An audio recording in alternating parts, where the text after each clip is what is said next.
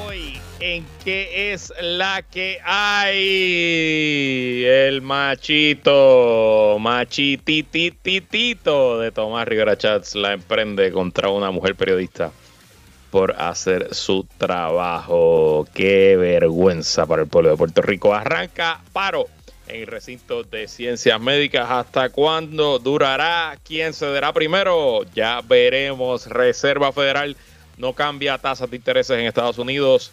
Nuevo puesto del exsecretario de Educación, Eliezer Ramos, confirma, confirma la politiquería en el Departamento de Educación.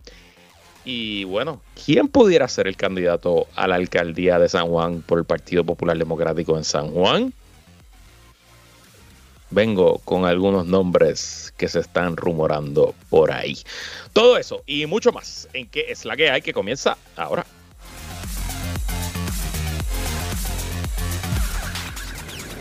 El análisis más potente y completo comienza ahora. Luis Herrero llega prendiendo fuego a los políticos y figuras que se atreven a dañar el país. Radio Isla 1320 presenta ¿Qué es la que hay? con Luis Herrero.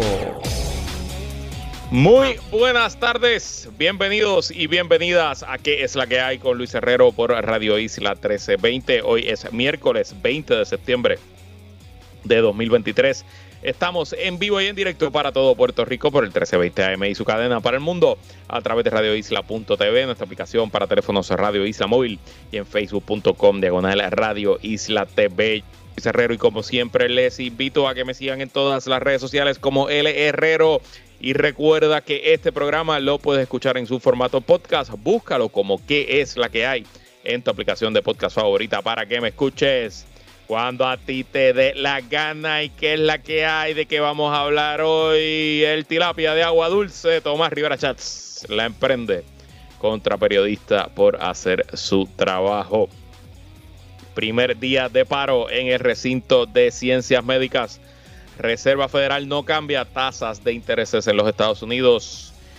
Eliezer Ramos, exsecretario de Educación, regresa al gobierno, nunca se fue, tiene un puesto de plaza, pero regresa a una agencia muy cercana a la fortaleza, lo que confirma que su salida en educación fue politiquera. Les cuento mi teoría. ¿Y quién pudiera ser el candidato que supuestamente pronto anuncia el PPD para la alcaldía de San Juan? Bueno, antes de ir a los temas algunos asuntos de interés. Ustedes saben que yo pues, soy un fanático eh, aguerrido, algunos dirán enfermizo de los cangrejeros de Santurce, tanto del baloncesto como del béisbol. Y eh, confieso que también soy fanático de las cangrejeras de Santurce del baloncesto superior nacional, aunque, aunque solamente he ido a un partido de las cangrejeras en toda mi vida y fue en las finales contra las gigantes de Carolina, un partido de Roberto Clemente que fui con mi mamá y con mi tía. Saludos si me están escuchando. Eh, así que no puedo decirme que soy un fanático furibundo porque sería hipócrita de mi parte. Debo, tengo que poner en mi lista apoyar más a nuestras cangrejeras y apoyar en general el deporte femenino en Puerto Rico. Pero bueno, dejando eso eh, aclarado, la temporada regular del baloncesto superior nacional femenino está en sus momentos culminantes, en sus últimas semanas. Entiendo que los playoffs, la postemporada arranca en octubre. Y ayer las cangrejeras recibían a las campeonas gigantes de Carolina, que de hecho son el equipo con más campeonatos. Si no me equivoco, tienen como 17 campeonatos. Saludos al representante Ángel Matos, que de seguro me escribe ya mismo a aclararme el número. Y era un partido muy importante porque si las cangrejeras ganaban, ya ambos, tanto las gigantes como las cangrejeras, aseguraron su pase a la postemporada. Pero si las cangrejeras ganaban, entraban en segundo lugar, eh, que bajo las reglas del BCN femenino le garantiza el directo a la semifinal y no tienen que jugar en la primera ronda de la postemporada. Así que tienen unos días, quizás una semanita o dos de descanso para prepararse a la semifinal. Eh, y ayer mismo, literalmente ayer mismo, se anunció que por supuestas eh, mejoras, arreglos al Coliseo Roberto Clemente, que es verdad, está en un proceso de remodelación que lo amerita y es bueno. Y el municipio, si no me equivoco, entre fondos municipales y de FEMA está gastando casi 10 millones de dólares en el, en Clemente, sobre todo en los aire acondicionados. Hace un calor bastante fuerte en el Clemente cuando se llena. Pero pues lo que están informando es que eh, pues estos arreglos eran impostergables y se tuvieron que hacer en medio de la temporada de las cangrejeras, lo cual ok, el calendario es el calendario, si hay que hacer arreglos, hay que hacer arreglos, no, no se puede luchar contra eso. El tema, y es lo que me llama la atención, es que habiendo el Coliseíto Pedrín Zorrilla ahí mismo en el complejo deportivo, al lado de Roberto Clemente, que obviamente es más pequeño que el Clemente, pero que es una instalación cómoda, que goza de amplio parking y que tiene aire acondicionado. Eh, pues ayer la liga informó que el municipio mandó a las muchachas de las cangrejeras a jugar a el Colegio Universitario de San Juan, aquí cerquita de Radio Isla en Atorrey. Leo de la publicación especializada en temas feministas, todas PRs. Em, el Coliseo Roberto Clemente se comenzaron los trabajos de remodelación y el plan es muy amarcador para que todas, todos los equipos que usan el Coliseo tengan excelentes condiciones para todos los fanáticos. Expuso el municipio de San Juan declaraciones escritas enviadas a todas PR. El municipio además señaló que el traslado al Colegio Universitario de San Juan se había negociado con el equipo antes de comenzar la temporada regular. No obstante, en el calendario divulgado por el BSNF, antes de comenzar el torneo, la instalación que aparecía como sede de las cangrejeras era Coliseito Pedrín Zorrilla en Atorrey. Y ahí es que está mi pregunta, porque ese mismo artículo dice que no se pudo jugar en el Pedrín Zorrilla porque eh, el Coliseito ahora mismo está sin tabloncillo. Los tabloncillos son removibles y dicen que el tabloncillo del Clemente no servía, no le cabe al tabloncillo del Pedrín Zorrilla. Pero la información que yo tengo, y es mi recuerdo, mi mayor recuerdo, es que el tabloncillo que está en el Clemente hoy, en el que juegan los cangrejeros de Baboni, el que se jugó voleibol hasta los otros días, era el taloncillo del Pedrín Zorrilla. Que lo movieron del Pedrín al Clemente. Nada, me está muy curioso todo este asunto y pues levanto la denuncia porque ayer no solo es que tuvieron que jugar en el Colegio Universitario de San Juan, que vamos, pues una, una cancha de taloncillo, perfecto, pero es que una cancha sin aire acondicionado en estos calores. Y peor aún, es una cancha sin camerinos, sin lockers. Las mujeres, las cangrejeras, se tuvieron que preparar en el baño de los varones. O sea, que ni duchas habían allí y las gigantes visitantes se tuvieron que preparar en el baño de las mujeres del colegio universitario. Yo no entro a esas facilidades hace más de dos décadas, pero yo iba mucho porque mi campamento de verano era allí. Eh, yo fui como cinco veranos corridos al campamento de verano del colegio universitario y eran unas facilidades que hace veintipico de años cuando yo iba, yo creo que el alcalde era Héctor Luis Acevedo, eh, que ya se notaban que estaban bastante deterioradas. No me quiero imaginar cómo están esas facilidades hoy en día, pero sin duda le quita lustre y espectáculo a una temporada que, vamos, yo lo sé, el BCN femenino no se compara en, apoyo del público al BCN masculino, pero viene mejorando y tiene algo de momentum y tiene más equipos que nunca antes y ha tenido un torneo bastante vistoso, una liga dura. Eh, y bueno, pues triste que el espectáculo en la capital se vea empañado por estos problemas de coordinación. De nuevo, si hay que arreglar el Clemente, hay que arreglarlo, pero ¿por qué no están jugando el Pedrín Zorrilla? Preguntas sin respuesta. Y quedándonos en estos temas populares, eh, les pido su indulgencia. Eh, si me está escuchando el buen amigo y ex senador Ramón Luis Nivel, se va a disfrutar esta parte. Hoy, la revista eh, Rolling Stone publicó una lista, y yo sé que estas listas son bien controversiales, pero me llama la atención porque esto va directo a mis intereses. publicó la lista de los mejores 50 discos del rock latinoamericano. Este, creo que no hay ni uno solo de Puerto Rico y vamos, nosotros somos salsero y reggaetonero. Eh, ha habido bandas de rock buenas de Puerto Rico, pero no, no podemos criticar que no haya ni un solo disco de rock puertorriqueño, porque bueno, vamos. Eh, las bandas de rock de aquí no necesariamente pegaron fuera de aquí. Eh, pero eh, tengo que decir que las cinco discos que escogen como los cinco mejores discos, excepto uno que no lo conozco, que es un grupo brasileño, que eh, se llama Milton Nacimiento, es un, el disco se llama Club de Esquina, que lo ponen como el cuarto lugar de me parece que los otros cuatro discos son muy representativos de lo mejor del rock latinoamericano, así que los comparto con ustedes. El número 5 es mi disco favorito de mi banda favorita, eh, Los Fabulosos Cadillacs, Fabulosos Carabela, sin duda. Excelente disco, de los mejores, todavía lo escucho constantemente. Eh, el número 4, como le dije, Milton Nacimiento, Club de Esquina, 1972. Eh, el número 3, otro discazo de eh, Aterciopelados, la banda argentina, ¿verdad? Sí, argentina. La Pipa de la Paz de 1996. Me encanta Aterciopelados, sobre todo eh, la voz de su cantante. El número 2 es el disco que yo todavía, cuando me tengo que sentar a concentrarme, a escribir algo, memo, a hacer un email, y era el disco que yo ponía para escribir los ensayos en la escuela o en la universidad o cuando era abogado, ponerme a escribir las mociones y las cosas. Digo, sigo siendo abogado, pero cuando practicaba como abogado. Eh, esto sí que es un discazo. Gustavo Cerati, Boca Nada, del 1999. Y el disco número uno hubiera sido mi disco número uno también. Eh, es un disco que me encanta y que probablemente si usted en algún momento ha escuchado rock latinoamericano, ha escuchado este disco eh, de la banda mexicana, su segundo disco, el disco Re de Café Tacuba, publicado en el 1994. 20 canciones perfectas, un disco para escuchar de tapa a tapa, de sol a sol y darle repeat y brincar, saltar, sacudir. Así que nada, eh, los invito a que busquen en el, portal en español de la revista Rolling Stone la lista de los 50 discos. Y si usted está en contra, a favor de esto, pues escríbame en el Herrero en su aplicación de redes sociales favorita y eh, pues discutamos un rato sobre el rock en español. Y por último, hoy, como usted bien sabe, no se lo tiene que decir nadie, se celebran seis años del paso del huracán María por Puerto Rico. Y esto es una fecha que yo sé que eh, muchos colegas en distintos programas pues han aprovechado la efeméride para recordar, reflexionar, pero yo simplemente es una fecha que quisiera olvidar.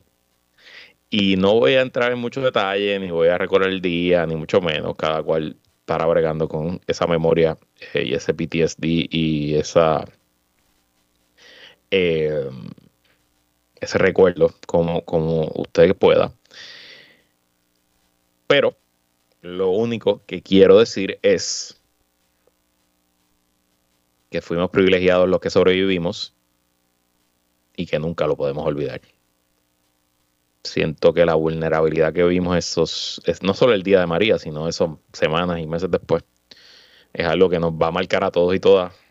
Siento realmente que es un antes y un después y siento que fue la primera vez en mi vida, yo tenía hace seis años, 34 años, que me sentí verdaderamente vulnerable y eso fue en una casa de concreto, en un área no inundable, donde no pasa absolutamente nada.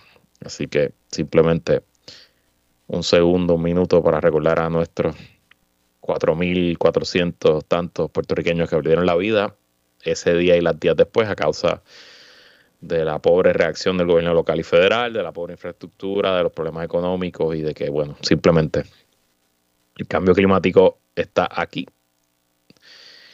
Y quién sabe si en el resto de nuestras vidas María deja de ser, eh, un referente del huracán más violento de nuestras vidas a ser uno de los huracanes más violentos de nuestras vidas. temas locales. Ok confieso que siento conflicto trayendo este tema, porque por un lado, creo que el expresidente del Senado y analista político de Telemundo, Tomás Rivera Chats, cuando hace estas cosas, lo que quiere es lograr lo que va a pasar ahora mismo, que hablemos de él. Pero por otro lado, en el 2023 tener a un señor que todavía se jacta de ser homofóbico, de ser pedante, de ser machista, eh, y que siga siendo uno de los líderes principales de la política en el país, que siga siendo el candidato principal a presidir el Senado por tercera vez si el PNP llega a tener mayoría en el 2025 y que siga siendo uno de los analistas principales de la estación de televisión principal o la segunda, depende de eh, los ratings, pues nos habla de por qué algunas progresan, pero muchas la sociedad puertorriqueña se queda estancada. Y hablo, por supuesto, de cómo le pusimos en el podcast puestos para el problema del presidente del Senado, expresidente del Senado, senador Tomás Rivera Chats, mejor conocido como tilapia de río. Porque le gusta que le digan tiburón, pero de tiburón no tiene nada. Yo creo que es mucho más una tilapia. Bueno, pues nada, eh, les doy el contexto. Eh, el equipo investigativo del programa de Telemundo Rayo X, que eh, conduce la periodista Valeria Collazo, lleva varias semanas investigando diversas denuncias en AMSCA, que es la agencia llamada a atender asuntos relacionados a la salud mental en el país y que administra el Hospital Psiquiátrico de Puerto Rico.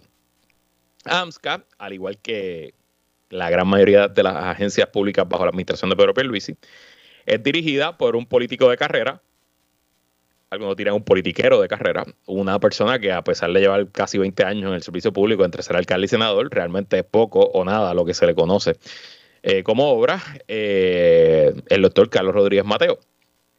El doctor Carlos Rodríguez Mateo fue senador, eh, primero fue alcalde de Salinas y luego fue senador de ese distrito, si no me equivoco, el distrito de Guayama o de Ponce, no sé dónde está cayendo Salinas ahora mismo, pero allá, de uno de los distritos del sur.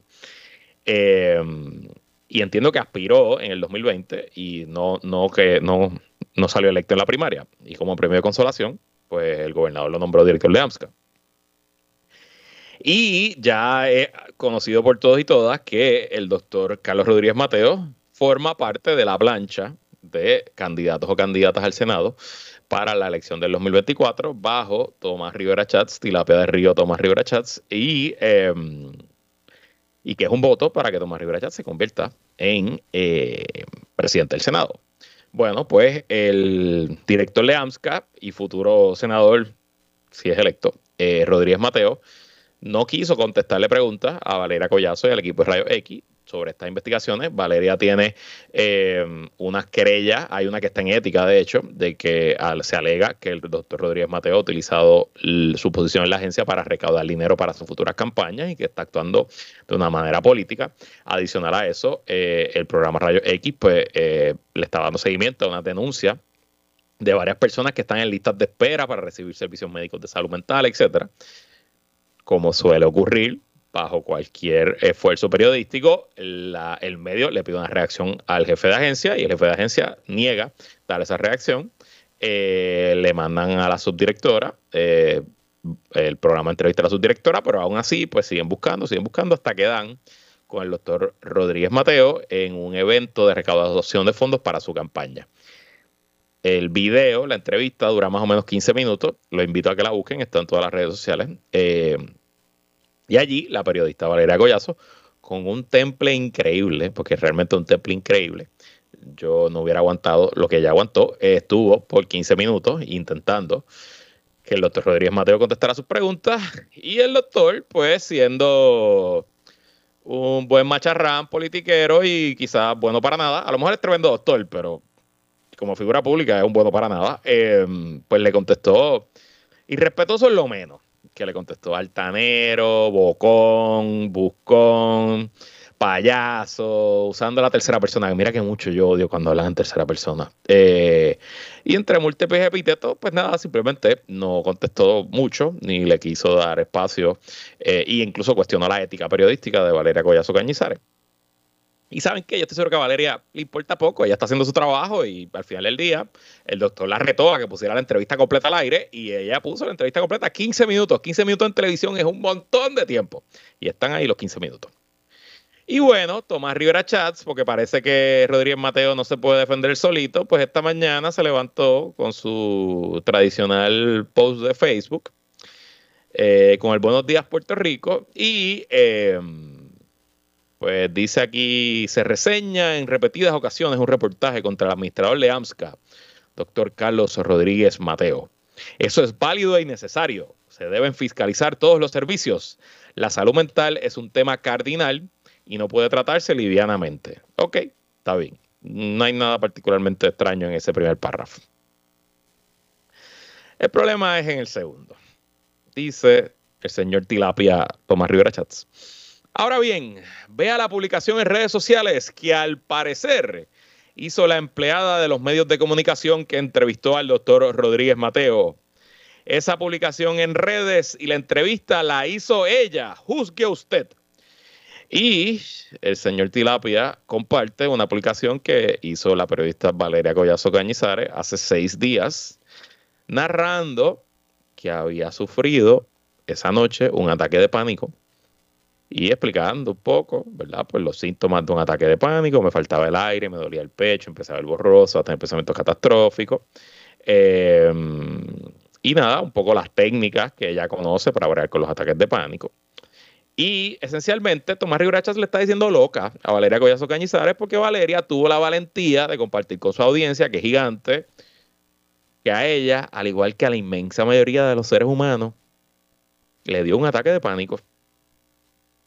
Y el senador Tomás Rivera Chats, en su bravuconería falsa de siempre, en su macharrar, ah, perdónenme, en su macharranería típica de siempre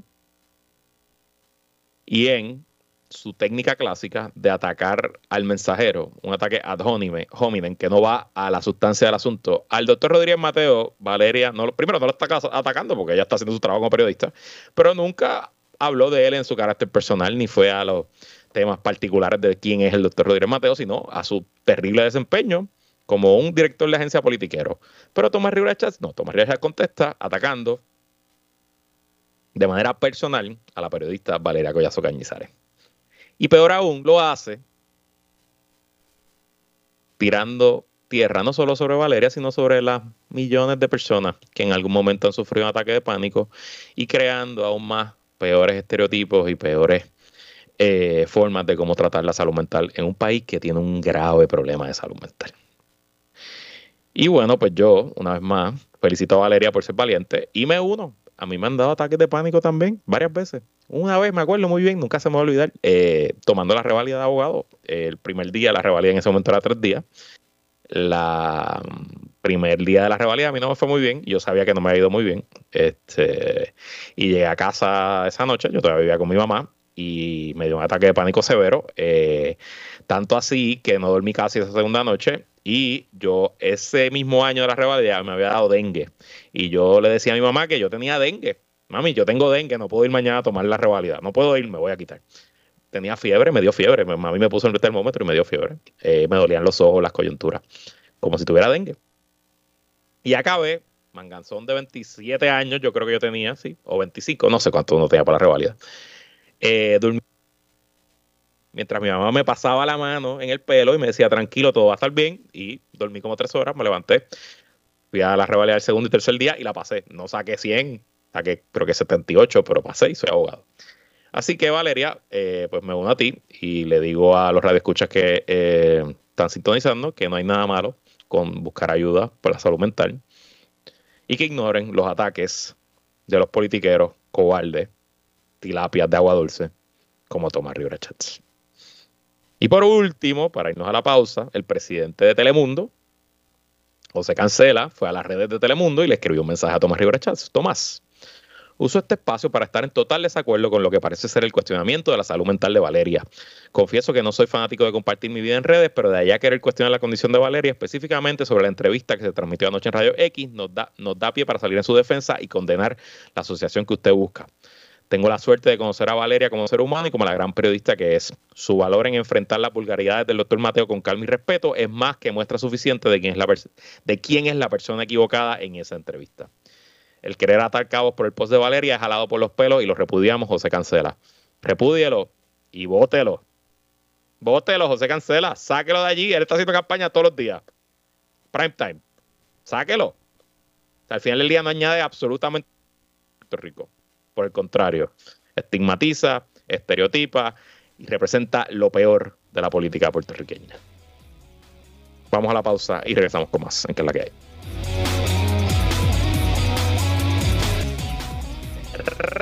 Regresamos y bueno, vamos a hablar de otros asuntos. Arrancó oficialmente el primer día del paro indefinido que decretó el recinto de ciencias médicas, sus estudiantes apoyados por la facultad eh, en protesta por eh, el nombramiento y que se mantenga allí como rectora la doctora Ilka Ríos. Em, el recinto de ciencias médicas, hemos hablado aquí un montón de veces, es el tesoro de la joya de la corona de la Universidad de Puerto Rico es un recinto que entrena a los doctores y doctoras de todas las especialidades, a las enfermeras, a los dentistas, a los eh, ortodoncistas, a los administradores de hospitales, a los nutricionistas. Básicamente, eh, eh, estoy seguro que el 100% de la población de Puerto Rico en algún momento ha sido atendido o allí mismo en el recinto o por personas que pasaron por sus aulas educativas eh, por alguna condición de salud. Y también es históricamente el recinto más reacio a unirse a huelgas, paro, a ser militante. Eh, y es, tiene todo el sentido del mundo porque es un recinto donde la gente está enfocada en su estudio, en su trabajo y, que la faena que se hace en ese recinto pues requiere eh, un sacrificio de tiempo, de horas, de no pasar, de no compartir con la familia y para mí es entendible, ¿no? Y me parece que ver a ese recinto tirarse a la calle para labores, pues nos habla del nivel de repudio que tiene esa comunidad universitaria con el nombramiento de esta señora, doctora, vamos a decirle doctora, ¿verdad? Que si no se enfogona conmigo. Eh, esta mañana el estudiante aquí estuvo en Radio Isla, el estudiante de recinto de ciencias médicas Ángel Ocasio, informó Pegados en la mañana, estoy leyendo nuestra eh, portal radioisla.tv que las clínicas continuarán, o sea, pararon el recinto, pero las clínicas externas, que es donde se atienden pacientes, siguen operando, o sea que si usted tenía algo, alguna cita, hoy pudo recibir servicios médicos. Eh, dijo que las clínicas continuarán a pesar del paro indefinido de la institución salubrista contra el nombramiento de la rectora Ilka Ríos. Las clínicas continúan abiertas y van a estar y van a continuar brindando servicio, explicó. Nosotros amamos a nuestro país, amamos a nuestros pacientes y por ello es que estamos luchando este nombramiento corrupto. Ocasio enfatizó que Ríos violentó varios requisitos de acreditación de recinto de ciencias médicas con su intento de intervención con una estudiante de medicina que no aprobó varios cursos. Aquí lo que ocurrió fue que la rectora hizo un acuerdo que esto va totalmente contra la reglamentación al otorgar un favoritismo que no se le da a nadie, sino a esa sola estudiante porque sus padres llamaron y hubo intromisión, dijo el estudiante de primer año de medicina y derecho. Eh, a rayos, es peligroso. Eh, a este estudiante que le correspondía una expulsión, no se le iba a permitir seguir estudiando cuando eso viola múltiples requisitos. La rectora se ha distinguido por sus mentiras compulsivas, una tras otra. No se le puede creer a esta señora, enfatizó. Yo creo que el pueblo de Puerto Rico lo ha visto cuando ve sus expresiones en los medios. La gente ya está clara. Lo que tenemos es que exigirle al gobernador y a la Junta de Gobierno que la remuevan ya, porque esto atenta contra Puerto Rico. Así que obviamente está bastante clara la posición de los estudiantes y de nuevo a la que se une la inmensa mayoría de la facultad. Eso es otro aspecto interesante de este paro. Usualmente son los estudiantes los que protestan y a veces los profesores se unen, a veces no, pero de nuevo no recuerdo algún momento que la facultad del recinto de ciencias médicas se haya unido a una protesta. Y también es importante recordar que el recinto ha tenido, si no me equivoco, cuatro rectores en cinco años. Eh, ha sido capturado por la politiquería del Partido Nuevo Progresista. No podemos olvidar que ese recinto donde nombraron a Ricardo Rosselló profesor, entre otros múltiples asuntos. Eh, y que por alguna razón el presidente de la universidad, el doctor Luis Ferrao, se aferra a mantener a la rectora en su posición. Y de hecho, hace unas horas, aquí también en Radio Isla, en el programa Cuentas Claras del periodista Isaac Rosado Santos, bueno, pues surgió una nueva información que es que aparente alegadamente el presidente de la OPR, eh, Ferrao, había solicitado eh, candidatos para sustituir a la doctora El Carrillo, se la había pedido a estudiantes y docentes, y luego, por alguna razón, echó para atrás.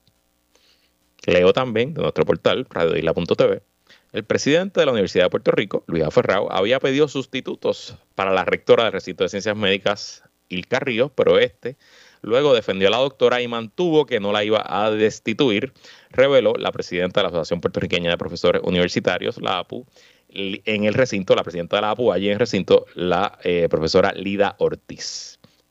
Nos pidió recomendaciones de nombres para identificar posibles interinatos en el recinto porque nos dijo que iba a sustituir a la actual rectora, informó Horta sobre la reunión que ocurrió el 12 de septiembre, hace ocho días.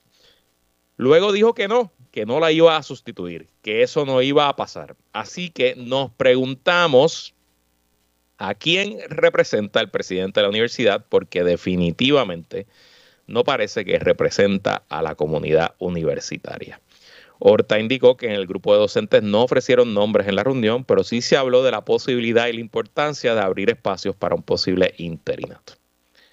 A nivel de interinato, esperaría que hayan personas que estén disponibles para sentarse ahí y mantener la estabilidad desde la perspectiva de un interinato, relató la catedrática en el programa que se transmite aquí a las 2 de la tarde, Cuentas Claras. Entonces, si en algún momento tan cerca como el 8 de septiembre, el presidente de la universidad estaba pidiendo nombres para sustituir a la doctora, ¿qué cambio? Porque hemos visto expresiones publicadas. Y del doctor Ferrao no. Ferrao públicamente se ha mantenido firme en que no va a cambiar a la doctora Río. Pero hemos visto expresiones del secretario de salud que aunque no tiene que ver directamente con la universidad, lo que pasa en recintos de ciencias médicas afecta al sistema de salud de Puerto Rico.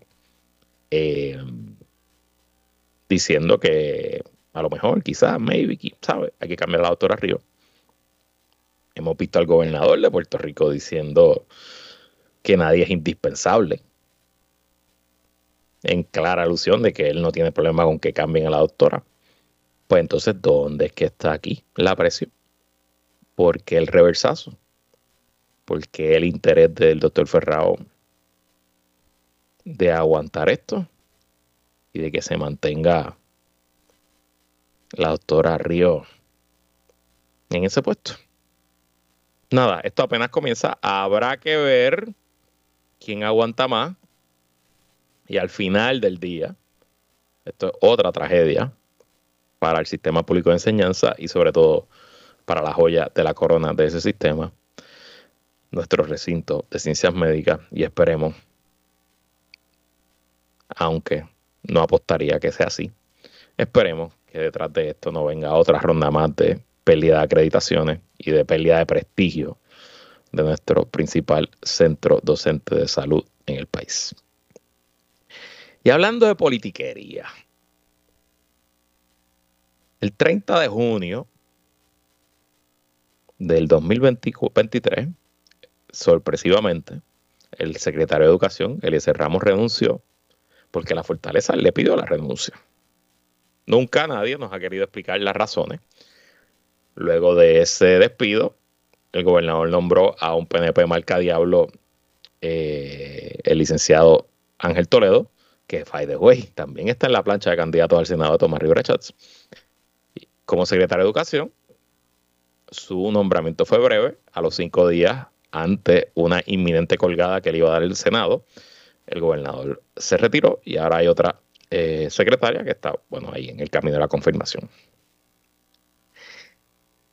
Hago eso como modo de trasfondo porque nos enteramos ayer, y leo del vocero, que el ex secretario, que tiene un puesto de carrera como abogado en el Departamento de Justicia y que, me consta, ha sido un gran abogado de carrera en el Departamento de Justicia, y que como parte de sus responsabilidades, estuvo a cargo del litigio del caso de educación especial de Rosalía Vélez, un caso que ya lleva 40 años, un pleito de clase contra el gobierno de Puerto Rico. Bueno, pues ahora el secretario, el exsecretario, tiene un nuevo puesto en la Agencia de Asesoría Financiera, Agencia Fiscal, la famosa AFAF, que dirige el secretario de Estado Omar Marrero, hombre de confianza de Pedro Pierluisi. Y Leo del Vocero eh, la agencia espera que antes de que termine el cuatrenio pueda tener, lo contratan, dice, con la contratación del ex secretario de Educación, el Ramos Pared, como empleado de confianza en la FAF, la agencia espera que antes de que termine el cuatrenio pueda tener listo el cálculo de los daños a pagar a estudiantes de educación especial que forman parte del pleito de clase conocido como la salida de BL versus Departamento de Educación.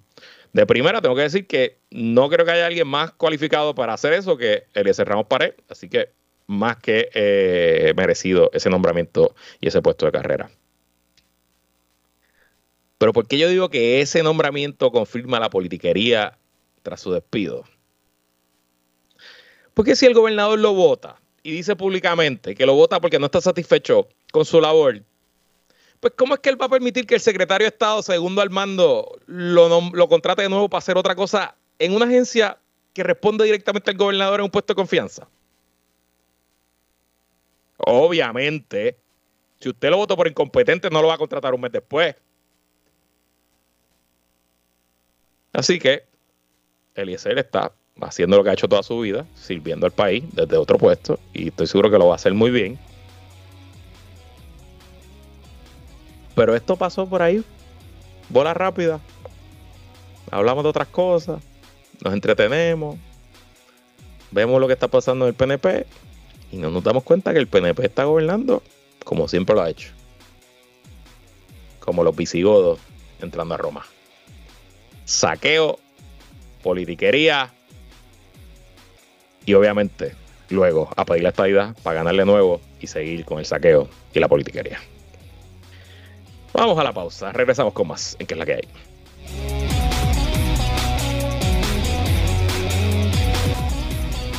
Regresamos y tengo que hacer una corrección porque ya me escribieron para que vean que eh, pues no, yo no sé el tipo que más sé de esto, pero eh, Los Aterciopelados es una banda de Colombia, una banda argentina. So, ya, perdón. Eh, gracias por escribirme al amigo Jan. Eh, ok, este. Mm, ayer aquí en Radio Isla, el alcalde de Coamo, eh, Tato García Padilla, que fue nombrado por el presidente del Partido Popular Democrático, Jesús Madero Ortiz, para dirigir el grupo que está a cargo de, pues, no, la organización de San Juan y del tema político en San Juan, en la ciudad capital. adelanto de que muy pronto, muy pronto, cuestión de semanas, quizás días, el partido anunciará eh, un candidato o candidata, vamos. Eh, dice que mm, va a ser un candidato bueno, con posibilidades, y que eh, el partido está trabajando para no repetir el bochorno que vivió en el 2020 cuando el Partido Popular quedó en tercer lugar en San Juan. Y no solo en tercer lugar, en un lejano y distante tercer lugar. Así que desde que escuché esas expresiones, pues me di a la tarea de empezar a preguntar por ahí eh, y tratar de averiguar quién pudiera ser ese candidato o candidata eh, a la alcaldía de San Juan. Mi compañero en el podcast Jonathan Lebrón, también hizo lo propio y eh, encontramos básicamente el nombre se repitió entre nuestras fuentes, voy a decirlo ya mismo, pero antes, ¿quién no va a ser candidato a la alcaldía de San Juan? al principio del cuatrienio se hablaba de la ex senadora eh, Sila Mari González, ella no va a ser candidata. Así que ya la pueden ir eh, descartando. En algún momento yo había escuchado que quizás no es que era que él estaba interesado, pero que algunas personas le habían pedido al senador eh, Juan Zaragoza que lo considerara. El senador también, en expresiones de la prensa el lunes, dejó claro que no, que ni para allá iba a mirar, que no hay break, que no le interesa para nada la alcaldía de San Juan, no lo culpo. Em, así que, ¿quién pudiera ser ese candidato o candidata que los populares este, nominarían para la alcaldía? Obviamente, es difícil derrotar un, un alcalde incumbente, sobre todo un alcalde incumbente en un primer cuatrenio. Yo creo que la impresión generalizada que ha dado Miguel Romero es que es un alcalde competente. No es una superestrella para nada en el mundo, ¿verdad? No, creo que estamos hablando, no creo que nadie esté allá afuera eh, ni, ni pensando que aquí está el líder del futuro del PNP. Pero dentro de todo, me parece que ha sido una administración bastante competente. Creo que el contraste gigantesco que él hace eh, con la anterior alcaldesa Carmen Yulín, que sobre todo en su segundo cuatrenio, se... Eh, aquí me escribió después de Yulín, cualquiera brilla. En efecto, ese iba a ser mi punto. Yo lo tengo que haber dicho antes aquí, si no, pues lo repito. Yo creo que Carmen Yulín fue una gran, grandiosa alcaldesa en su primer cuatrenio, de lo mejor que ha tenido San Juan y de lo mejor que ha tenido el Partido Popular como alcaldesa. Creo que fue por su tan buen trabajo como alcaldesa que fue reelecta masivamente en el 2016 por 11%. 11%. Pero algo pasó en el segundo cuatrenio que de lo grandiosa que fue el primero, así de desastrosa fue el segundo. Y lo digo sin que eh, se me quede nada por dentro. Fue una terrible alcaldesa. Y en parte el Partido Popular queda en tercer lugar en San Juan, sí, sí, porque la candidata de San Juan, Rosana López, quizás no fue la mejor y quizás porque obviamente el surgimiento de Manuel Natal y Victoria Ciudadana fue, fue algo histórico, pero también en parte porque la alcaldesa de San Juan fue un desastre y una alcaldesa que entraba en controversias que innecesaria, una alcaldesa que luego del huracán María, que la lanzó al estrellato internacional, desaprovechó esa oportunidad y lo tiró todo por el traste. Y bueno, la política de contraste, y Miguel Romero es lo opuesto. a eh, Carmen Yulín. Eh, pasan los meses y no se mete en ninguna controversia en no tenga que ver con nada de San Juan. Tiene un equipo interno bastante competente, incluyendo un equipo de comunicaciones bastante competente. Ha sido muy estratégico en las contrataciones. Tiene no uno, no dos, quizás una docena de populares trabajando allí en distintos puestos y en puestos importantes. Y quizás usted no lo sabe esos efectos, sobre todo a nivel comunitario, a nivel de barrio, a nivel de, liderato de estructura y de base. Y si Miguel Romero eh, no hay algo que esté pasando a nivel federal o alguna investigación, se escuchan rumores, eh, es muy probable que en algún momento con el tema de Oscar Santamaría y todo eso, en algún momento quizás este, los federales lo miraron con detenimiento y a lo mejor eso explota de aquí a las elecciones.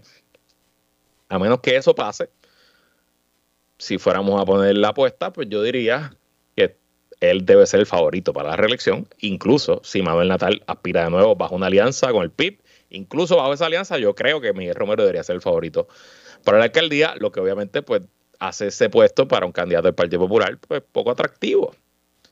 Porque con un incumbente fuerte y con un candidato como Manuel Natal, corriendo bajo una alianza histórica que va a acaparar la atención mediática y el dinero, los donantes, etcétera, en teoría, pues a lo mejor no hay espacio para un candidato del Partido Popular.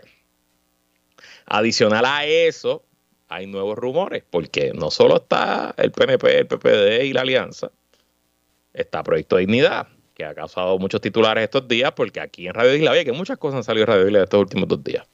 Eh, se está hablando de que el alcalde de San Sebastián, Javier Jiménez, a lo mejor da el brinco y cambia el PNP de Proyecto Dignidad y aspira como alcalde allí.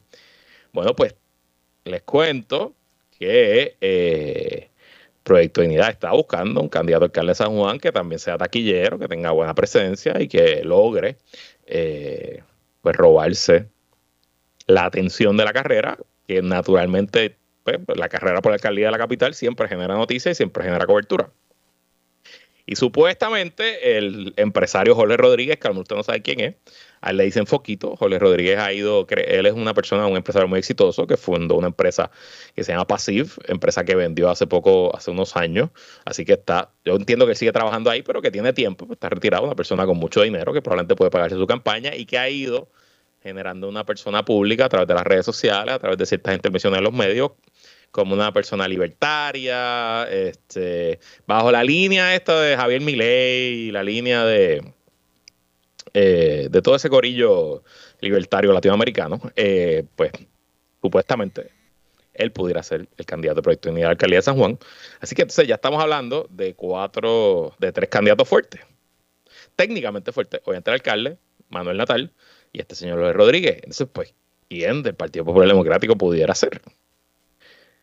Pues todo apunta a que eh, el Partido Popular ha reclutado al ex representante del precinto 4 de San Juan, eh, el buen amigo José Báez. Quizá usted no se acuerda de José Báez. José Báez fue representante del 2013 al 2016 por el precinto 4 de San Juan, que ahora ha cambiado un poco, pero esencialmente representa a Cupey, la zona de Cupey, la zona suburbana de San Juan. José Báez fue un buen representante, un representante trabajador, fajón. Eh, es una persona que entiendo yo que no depende de contratos gubernamentales, que no es cabildero, que no tiene ningún tipo de, de, esqueletos así o medios por donde lo pueden atacar. También es un fiscalizador fogoso, creo que sería un buen candidato eh, para debatir, para fiscalizar al incumbente e incluso para entrar en polémica con Manuel Natal. Ambos fueron representantes de la Cámara a la misma vez y entiendo que tuvieron sus buenos encontronazos en ese guatrenio. Eh, es un candidato que no empieza desde cero, claro, tampoco es una superestrella. Pero dentro de lo que hay ahí en el escenario, no me parece una mala opción para el Partido Popular. Y creo que si en efecto él va a ser el candidato, le da estabilidad al partido a nivel metropolitano y también le da estabilidad a los candidatos debajo de él que aspiran a los distritos. Pienso en el amigo Manuel Calderón Cerame, que va a aspirar a ese precinto, el precinto 4, al que representó José Báez.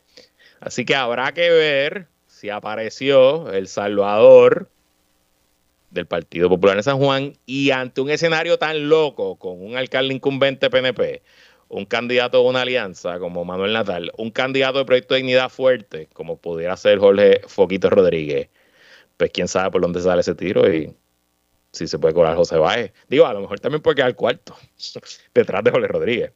Cualquier cosa está por verse, pero por lo menos parecería que el Partido Popular no se va a quedar sin nominar a nadie para la alcaldía de San Juan. Veremos si el tiempo me da la razón. Lo que sí es que el tiempo se me acabó, así que hasta aquí la edición de que es la que hay con Luis Herrero. Como siempre, agradecido de su sintonía y patrocinio.